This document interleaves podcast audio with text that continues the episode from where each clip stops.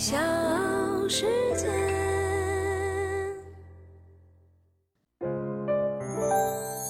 大咖故事，故事舅舅，越说越有。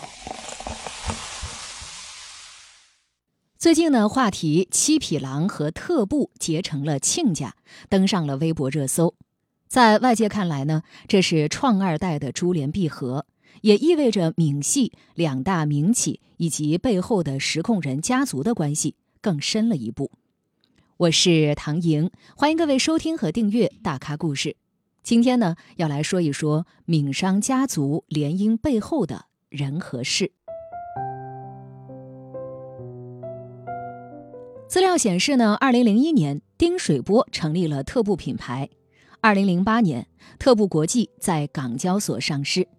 根据特步国际八月底发布的半年财报显示，上半年收入同比增长百分之三十七点五，达到了五十六点八四亿元；企业经营利润同比增长百分之三十四点八，实现盈利九点二二亿元。二零二二年。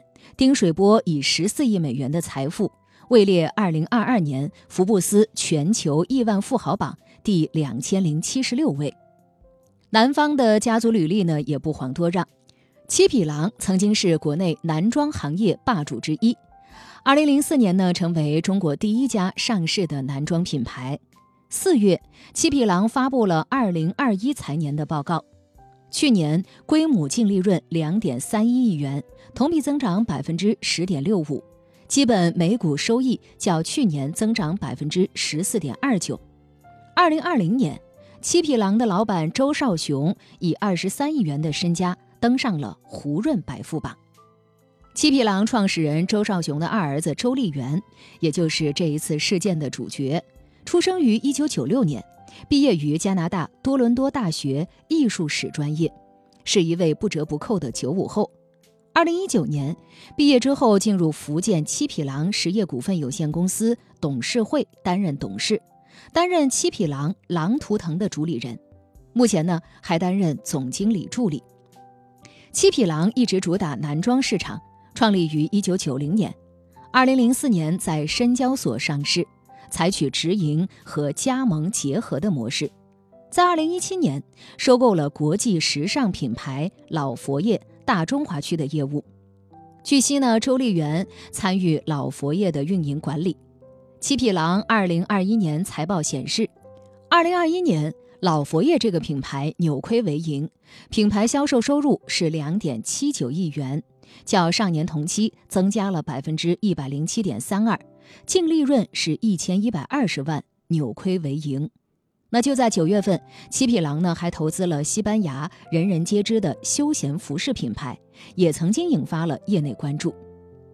特步创始人丁水波的二女儿丁敏佳也是这一次事件的女主角，出生于一九九七年，特步二零二一年新开拓的女子品类半糖系列的主理人。他不仅参与特步女子品类的调研和全程的规划，而且呢亲自上阵拍摄产品海报。这一产品线的开拓，曾经呢被看作是特步拥抱年轻化、走向时尚与开放的标志。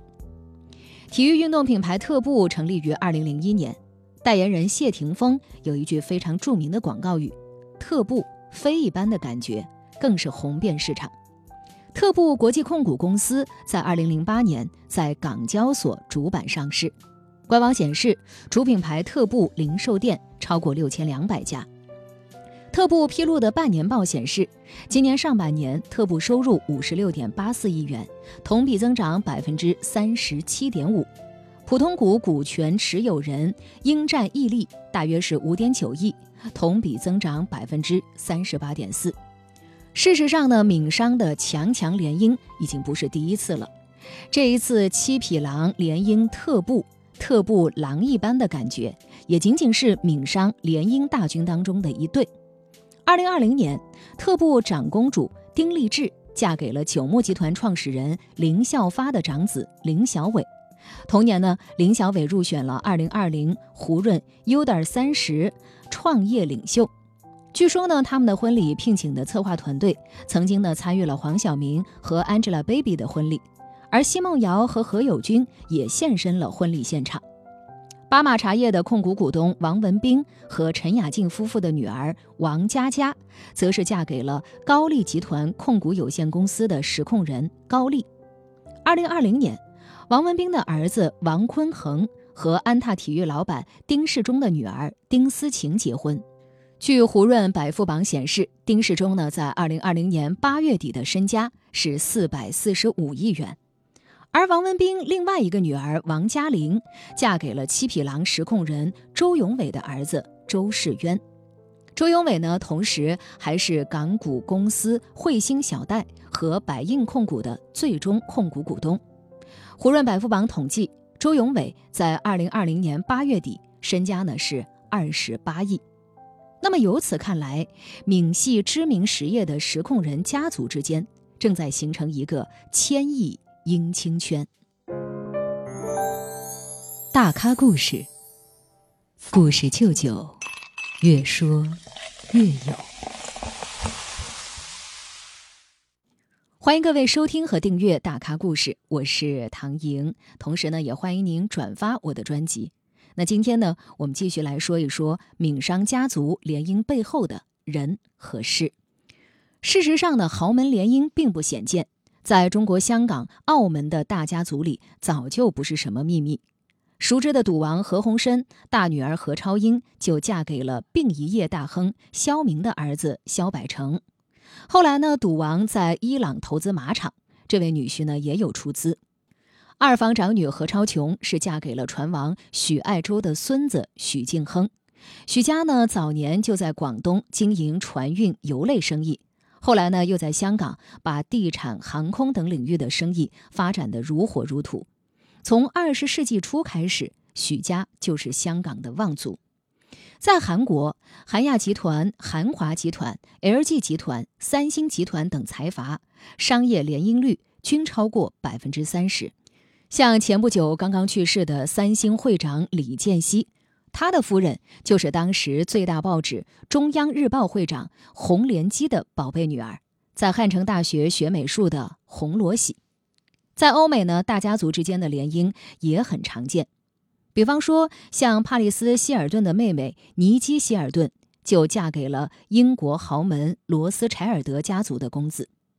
那事实上，对于找到豪门亲家、靠谱女婿或者是儿媳的人来说，豪门联姻。确实很有效果，比方说日本的丰田家族就有和曾经位居日本四大垄断财阀之首的三井财团关系密切，和三井系的人联姻，不仅呢成为了丰田的传统，而且也是巩固家族的手段。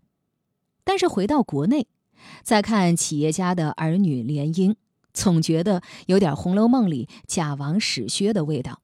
有利的是门当户对。有利于提高婚姻安全度，相似的家庭背景对夫妻双方来说容易相互理解和支持，通过婚姻也能使得两个家族联系在一起，客观上呢建立了命运共同体，这比一般企业间的担保在深度和紧密度上都要高很多，对于企业提高抗风险能力、获得各种资源等方面也是一种促进。但是，豪门结合。客观上不可避免的会带上功利性或者商业目的等等，使得这段婚姻从一开始就比普通婚姻有了更多的压力和负担。所以，日常生活当中的一些事儿，放在其他的夫妻身上可能只是琐碎的小事儿，但是到了豪门这里，有可能就会被放大无数倍。小世界。